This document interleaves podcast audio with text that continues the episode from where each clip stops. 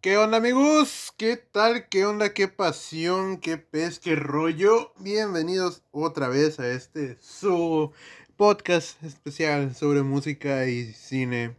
Filmy Hertz, soy Leonardo, como siempre estoy aquí, un gusto. Yo y mis múltiples personalidades estamos felices de que estén aquí. Y pues como vieron en el título de este episodio, vamos a hablar sobre Harry Styles. Eh, cabe aclarar que mm, vamos a hablar sobre su carrera en solista más que nada. Sí llegaremos a tocar unos puntos sobre el pasado con One Direction porque hablando del artista como tal es imposible dejar de lado ese mega evento que fue el inicio de su carrera. Pero nos vamos a centrar más en su carrera como solista y lo que viene siendo ahorita. Para empezar, este bro es Harry Edward Styles, que nació el 1 de febrero en Holmes Chapel, Cheshire, en Londres. No, Reino Unido, perdón. Es un cantante, compositor y actor británico que se inició popularmente conocido por la boy band que es One Direction, que se formó en estos típicos realities tipo gringos que hay, bueno, también en Reino Unido que son como The X Factor, o en, en Estados Unidos es el de America's Got Talent, aquí en México pues La Voz México, etcétera. Que en, lo personal son, me parece una pendejada esos, esos programas porque es como que todo está manufacturado para venderte, ah, mira, esta persona viene en un lugar trágico, llórale, ándale, o este güey es bien mamón, no le hagas caso, etcétera. Y luego, y es una forma muy rebuscada y muy morbosa de buscar un nuevo artista. Y uh, una vez dijo Dave Grohl, que, era, que fue el baterista de Nirvana, y, actualmente es el fundador y vocalista principal, vocalista y guitarrista principal de Foo Fighters, que es una de mis bandas favoritas. Él decía que a la mierda esos programas y que mejor te juntaras con unos amigos a tocar en el garaje y quizás así pudieran ser el siguiente Nirvana que estoy completamente de acuerdo con eso. Y aparte, algo de lo que no me gusta de estos reality shows es que los tienen tocando, los tienen cantando covers la mayoría del tiempo. Porque, y pues entiendo que sea para, pues, ah, vamos a demostrar cómo canta esto para ver, comparar puntos, etcétera, o algo así. Pero imagínate que cuando el que gane pues, pues, que se la pasó cantando covers, o sea, eh, no, no va a vivir de covers porque es muy caro, no son, aunque hay excepciones de artistas como por ejemplo estas bandas tributo que le dicen que pues viven de covers técnicamente. Eh, un ejemplo es Moderato aquí en, México. Eh, que sí es una, la mayoría de sus canciones son covers, tienen muy pocas canciones originales a decir verdad. Y eso es lo que se enfrentan los artistas más que nada que salen ganadores de estos concursos. Tienen que, ya, ya no son covers, tienen que hacer obras propias de ellos, autoría prácticamente. Y pues siempre terminan haciendo lo que los demás hacen en la industria pop mainstream de, eh, de ese tiempo pero se pierden, ya, ya, ya no hay esa hambre de innovar como pasa con muchas cosas. Y bueno, entonces, este salió de, de Factor, eh, The X Factor con esto, pues con One Direction, con los demás. Y pues obviamente tuvieron lo que es 1, 2, 3, 4 y 5 discos a lo largo. Cabe recalcar que este güey tiene 27 años actualmente. Es del 94, o sea, tenía 20, tenía 16, 17 casi. O sea, técnicamente estaba en prepa cuando este güey empezó su carrera. Así que es una carrera técnicamente de 10 años, muy joven aún. Para la edad de él es muy joven. Si fuera de 27, si tuviera 20 y ahorita estuviera 30, pues sería un poco más considerable. Pero em, empezó técnicamente de chavito y a, la fecha aún es joven, 27 casi, casi.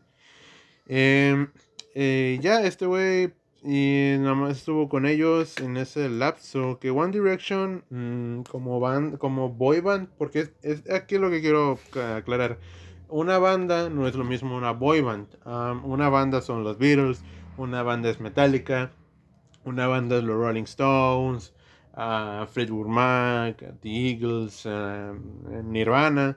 Una boy band es más que nada a New Kids on the Block, eh, Backstreet Boys, eh, One Direction. Hay otra que era muy famosa en esa, en esa época, en los 2010. Uh, The Wanted, The Wanted, The Wanted, no me acuerdo cómo se llamaban, pero tenían una canción que era muy pegadiza, la verdad. De más bandas, etcétera, que siempre más boy bands, perdón, que siempre se han intentado uh, vender este estereotipo de que las boy bands más que nada son estos chicos lindos que van a tocar y están hechas parcialmente para un público adolescente, para chavitas adolescentes eh, de pubertas, de inicios de secundaria, prepa casi. Y pues lo, One Direction fue un éxito en ese caso, en ese, en ese punto, vaya. Eh, este, proyecto, si bien empezó muy popero, es, es, de las canciones más famosas que tienen. Ah, hay muchos samples, que como lo hemos dicho, pero lo vuelvo a repetir. Un sample es aquel artista que escucha una canción de otro artista y le gusta, tiene que pedir permiso legalmente para poder usar una parte de tal canción. Y ya cuando le dan ese permiso, usa la parte de la canción que quiere y pues le puede cambiar eh, la tonalidad, puede cambiar el tempo, puede cambiar incluso la ecualización como tal, grave, agudo, más bajo, menos bajo, más sintetizador, notable, etcétera, dependiendo de cuál.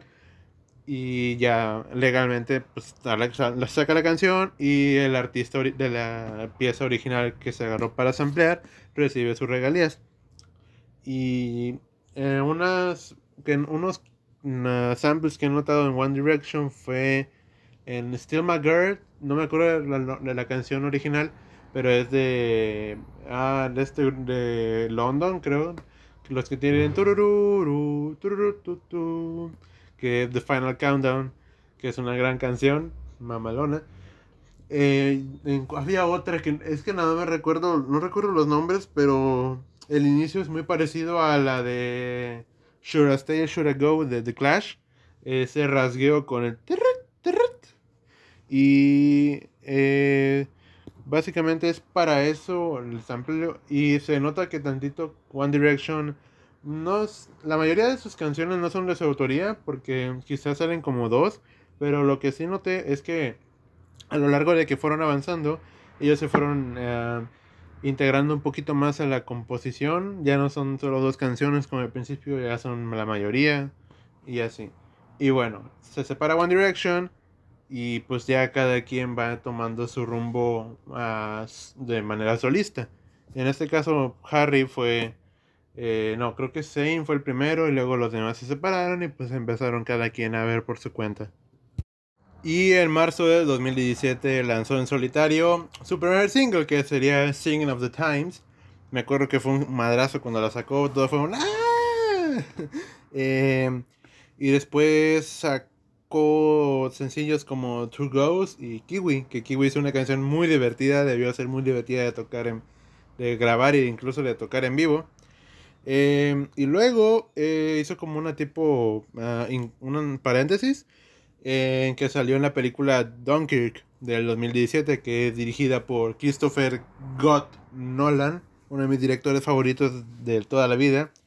no es el principal, es un boy de es un acto, es un personaje de reparto. Em, y me acuerdo que yo, una anécdota que tengo, algo personal, eh, saliéndonos tantito del esquema, es que esta película ya salió cuando yo empecé a ir a la, no, entré a la prepa, no, perdón, estaba en último año de secundaria y salió, esa salió en primeros meses de ese año, en 2017. Total, la fui a ver y yo y recuerdo que no pude verla completamente a gusto porque em, ves la sala estaba llena casi por era como el segundo día de que había salido pero pues obviamente pues porque había estaba Harry pues había muchas chavas que se la pasaban tomando fotos con flash. O sea qué puta necesidad o sea tómale foto pero sin flash morra. No mamen.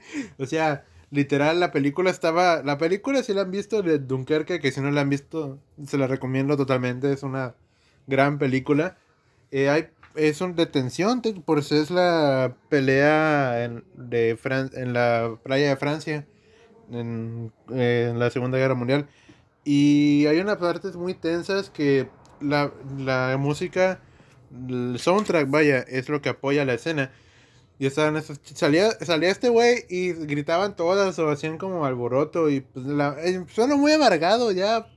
Estoy medio señor a veces. Pero, o sea, güey, estoy viendo una película menor y ni, siquiera es de risa, o sea, si fuera de risa o algo, pues chido, ¿no? O sea, todos nos reímos, todos, o incluso de llanto, o sea, todos lloramos. Pero aquí, no, no, no, o sea, nada que ver. Y me arruinaron tantito, pues, las fans de él por no, no de él en caso, sino pues venía de One Direction él. Me arruinaron tantito la... Como el disfrute de la película, ya después, hace poquito la volví a ver aquí en mi casa, en la pantalla ya con los audífonos, porque eso sí, esa película, ahora sí me estoy saliendo del tema, pero esa película véanla con audífonos, por favor, el diseño sonoro está exquisito, y ni se diga la, el soundtrack que hizo Hans Gott Zimmer para eso. Y es una buena, buena película, la pude disfrutar bien ya que la vi cómodamente en mi casa. Pero pues es una anécdota que tengo con esta película y que sale él. Y ya después sacó el, eh, sacó el álbum el 12 de mayo del 2017. Y como dije previamente lanzó esos sencillos. Two Goes Kiwi, pues el primero que fue Singing of Times que a primera escucha el disco es muy característico de que ya no está mm, bebiendo de lo que hacía con One Direction. Obviamente se sigue por una estructura pop si ponemos en, encasillar tantito porque Harry no se ha despegado, no se despegó totalmente de lo que venía haciendo con One Direction. Porque el güey le sabe. Ese güey sí le supo hacer. Eh, y, pero nos tiene, aquí no, en este disco homónimo que él sacó, eh, no hay sonidos electrónicos, no hay sintetizadores, no hay unas baterías eléctricas, digo, baterías ah, falsas, que son estas que se hace con un drum pad. Eh, no hay unas background vocals hechos a, a, máquina. Son solo canciones muy orgánicas y con instrumentos clásicos, la guitarra, el bajo, la batería que incluso varias canciones son él con una guitarra, ya. Ah, cabe recalcar que este disco no es mi favorito de él, pero es muy bueno para cimentar, para dar, para abrir la puerta a lo que eh, viene siendo el proyecto solista de Harry Styles per se. Y es una buena opción para, pues sí, básicamente pues tiene dos discos, o sea, escucha primero este y luego Fine Line. Eh, este disco es como dije, es muy diferente también a lo que hicieron sus demás compañeros de la banda, que tenían este intento uh, tonto de RB con trap, como Saint Malik con Pillow Talk. Uh, creo que este Liam Payne también, Neil Oran y Louis Tomlinson se han ido más a lo pop estándar, no han tenido algo que los sobrelleve sobre la marcha, como Harry lo está haciendo y lo, lo, hizo. Eh, y este disco, como lo dije, está, es muy diferenciado de su anterior trabajo con Direction. Y sirve para, como ya también dije, abrirle camino a lo que se venía. Entonces, en ese momento, saca de 2017 esta, que Ah, se me olvidó decir que este disco funciona muy bien como un álbum de pop moderno y es una extensión del sonido y la marca de One Direction en cierta manera. Pero el tipo de declaración que Harry hace aquí se acerca muy cerca de lo que quiere empezar a hacer solista, de, de manera solista. Pero pues obviamente se queda corto porque no sabe aún cómo em, em, amalgamar de estas eh, influencias que un artista tiene en su primer disco. Eh, ah, hay unas comparaciones que se hicieron como con Aerosmith. Que sí, totalmente Aerosmith sí suenan tan... No suenan igual, porque es muy diferente. Pero sí se nota cierta similitud en varias canciones de él. Pero tuvo muy buen desempeño comercial. Aparte, pues todos los que... El vato cae muy bien, o sea... El güey es un es un dulce de persona, o sea, lo quiero mucho. Eh, algo que vi tan, tantita, mm, sí, como decirlo más bien, es que en las 10 canciones que tiene el disco, él está involucrado como escritor en todas. Y también está cimentado porque las mismas personas que los escriben son los productores. Que eso también es un punto muy bueno de tomar en cuenta. Esta persona con la que escribe la letra es la misma que le va a producir la canción, la manera sonora, y sabe qué onda con el trabajo lírico y musical que se va a llevar a cabo, porque estuvieron eh, involucrados en estos dos aspectos.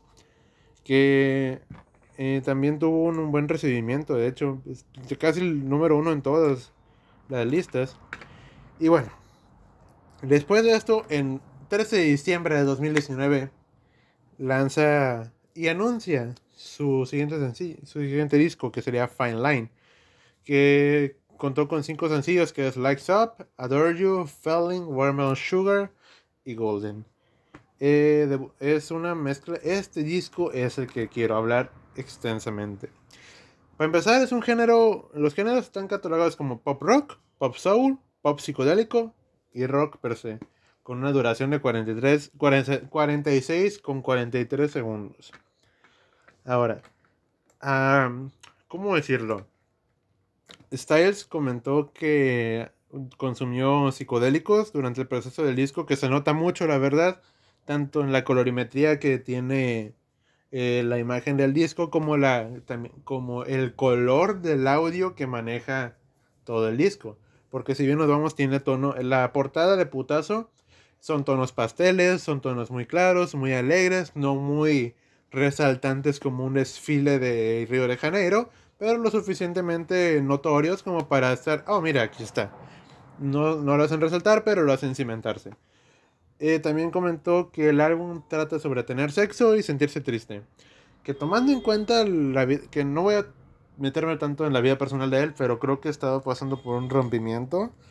Y creo que este disco, al escucharlo varias veces, puedes hacer algo que es escucharlo de al revés al derecho. Y que ah, ¿cómo es Leonardo? ¿Cómo que el derecho y el revés? Pues puedes empezar con You're Golden, con Golden, perdón, y al último termina Fine Line, que si te das cuenta es como una persona enamorada que va perdiendo tantito el interés y ya al último es un que al último ya es una persona como tal y ciertamente triste, vaya, no deprimida a un punto, pero sí triste, vale, redundancia.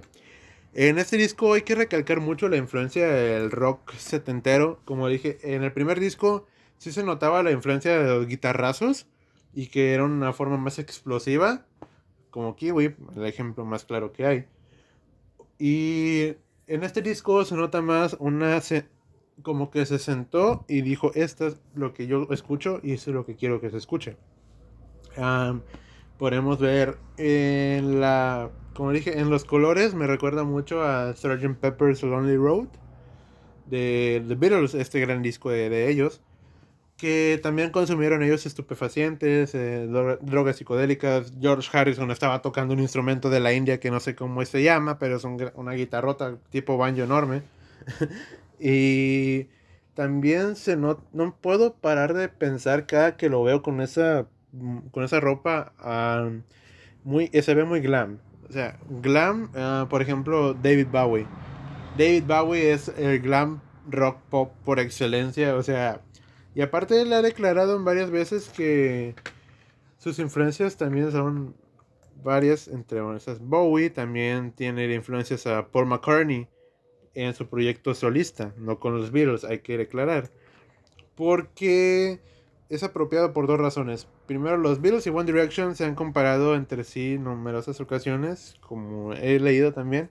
Y aparte era conocido Paul como el Little Beatle, o sea, un Beatle muy, el más guapo y se enamoraron de, la, de él en esa época y de Harry sería casi el, sí porque los Beatles es Paul y John serían los más populares pero Paul McCartney siempre fue como el típico carita del grupo John no tanto y pues Ringo y George pues, pues los queremos mucho Y aquí en One Direction, no sé, siempre, desde que yo conozco el mame de que todas estaban enamoradas de Harry a la fecha, traumadas, morras, no es cierto, no me cancelen. Eh, y también Mick, no se puede negar ni Mick Jagger. O sea, el, las presentaciones que ha tenido en vivo en de esta era del disco, eh, se nota cabronamente que el güey le mama a Mick Jagger. Dirán, ¿quién es Mick Jagger, Leonardo?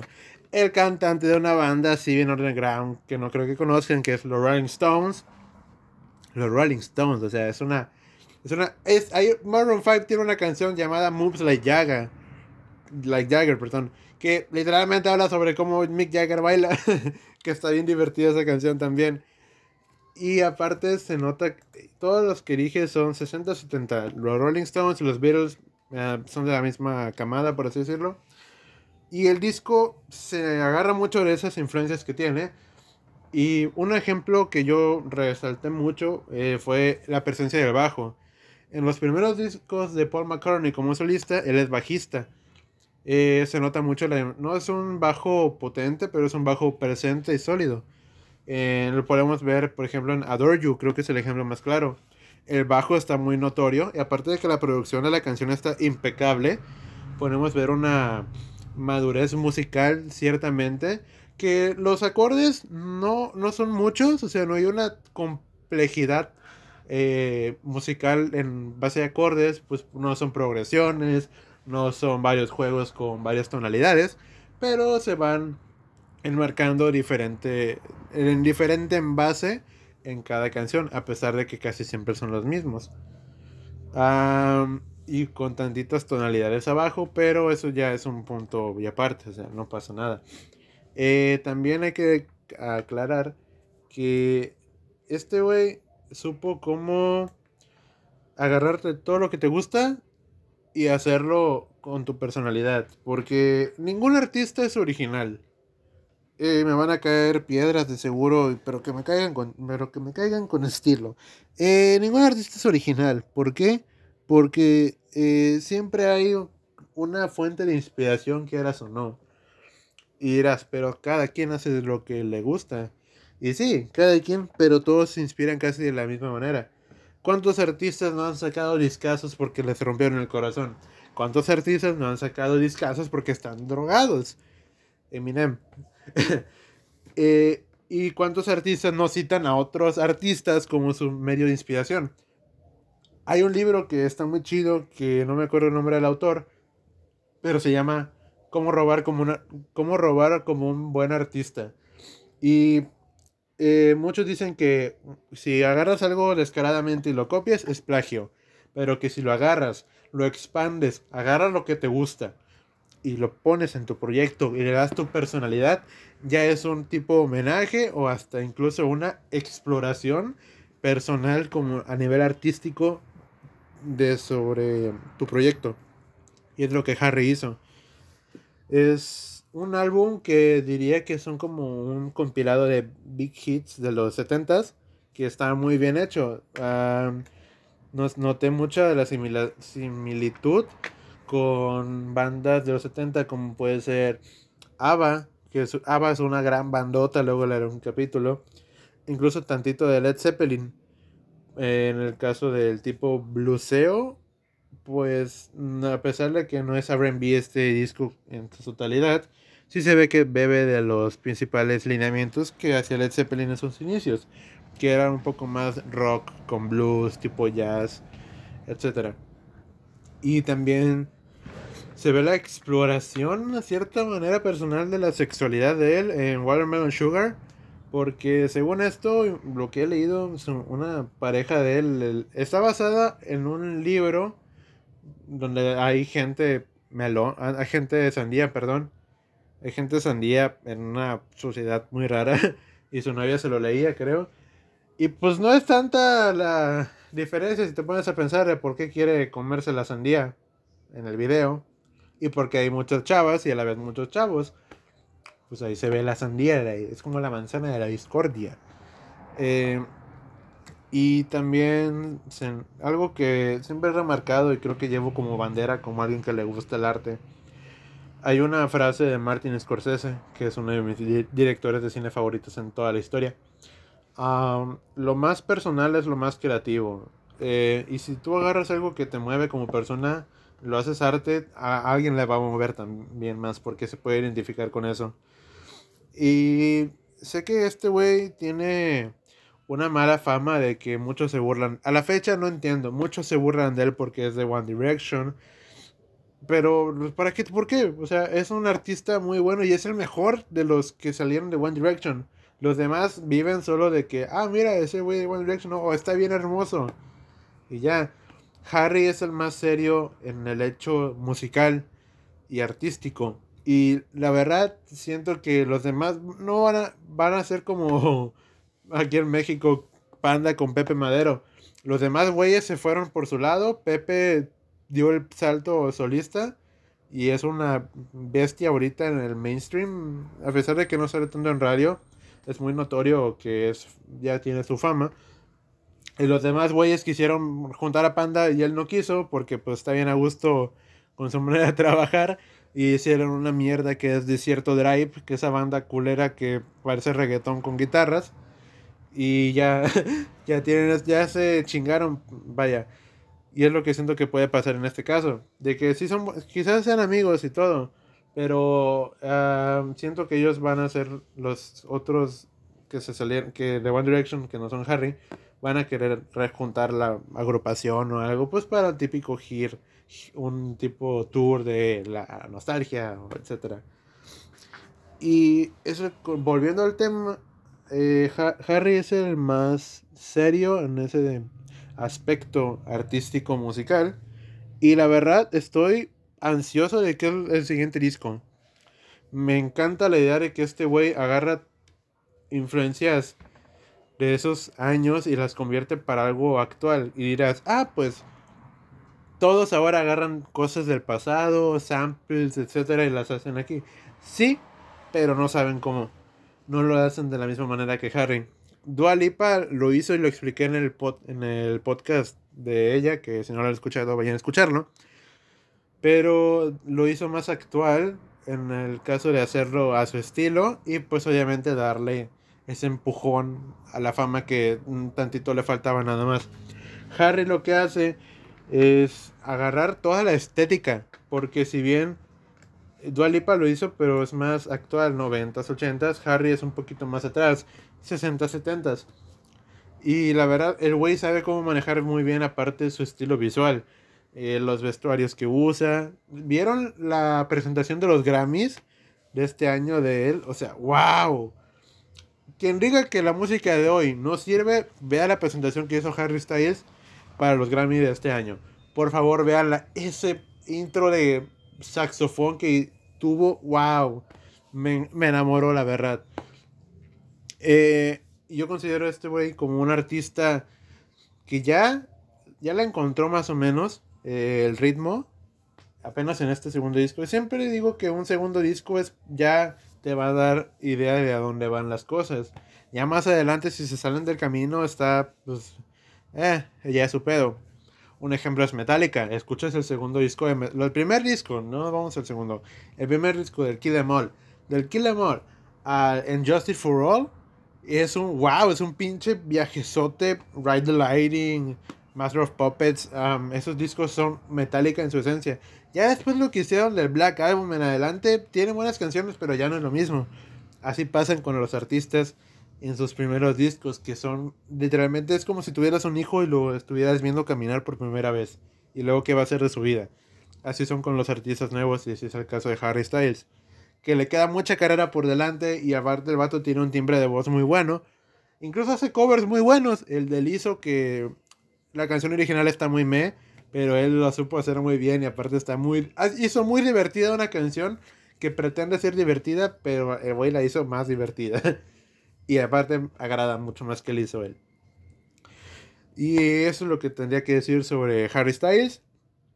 Eh, al primer disco le doy un 6 5 por el hecho de que fue algo diferente y fue algo fresco en su momento. Y a Fine Line un 8. ¿Por qué? Porque el vato aún no la, aún no la controla bien, pero ya la sabe. Ya, les, ya le encontró el meollo al asunto. Y estoy ansioso de qué es lo que vas a sacar en estos años. Y espero que el va espero que sea ya no espero que se, uh, se haga un lado del One Direction. En el, en el caso de que los lo ubiquen por esa por parte de su carrera. Que sí está bien ubicarlo por sus inicios, pero eh, no vamos a decir que tiene otros tres discos en años venideros. Y lo siguen ubicando como One Direction. Es como, ya, güey, o sea, ya déjalo morir ahí. Disfrútalo a él, vaya, ya no. Va a vivir el pasado quizá. Pero pues está chido enfocarse en el presente y en el futuro. En la música y a veces también en la vida. Y bueno, banda, eso es todo lo que tengo que hablar por el día de hoy. Muchas gracias por escucharme, muchas gracias por estar en sintonía aquí con el podcast cada vez que se puede. Cada semana hay uno, así que activen eh, las campanitas y en donde quiera que lo estén escuchando pueden activar las campanitas. Eh, a seguir porque va a estar bien chingón lo que se viene. Grandes proyectos, dijeron los, los raperos. Y nada, espero que estén pasando una tarde agradable. Está bien caluroso, pinche verano, pero de eso al puto frío Está más chingón el verano. Así que espero que estén bien y nada, chao.